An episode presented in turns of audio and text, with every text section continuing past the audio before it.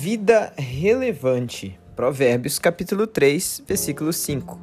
Confia no Senhor de todo o seu coração e não se apoie no seu próprio entendimento. Confiar no Senhor de todo o coração é andar e ser guiado pela voz do Senhor em meio às trevas das adversidades da vida, não pelo seu próprio coração. Lembro de uma vez um pastor falar, fala para mim que meu ministério era irrelevante. No primeiro momento, a voz desse pastor começou a ser a voz que me guiava na direção da irrelevância. Porém, comecei a ouvir a voz do Senhor e ele me dizia: Não se apoie em seu próprio entendimento, nem mesmo no entendimento daqueles que você admira, mas apenas na minha voz, por meio da minha palavra.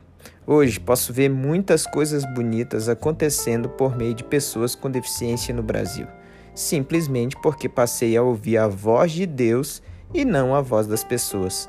Ouça você também a voz do Senhor.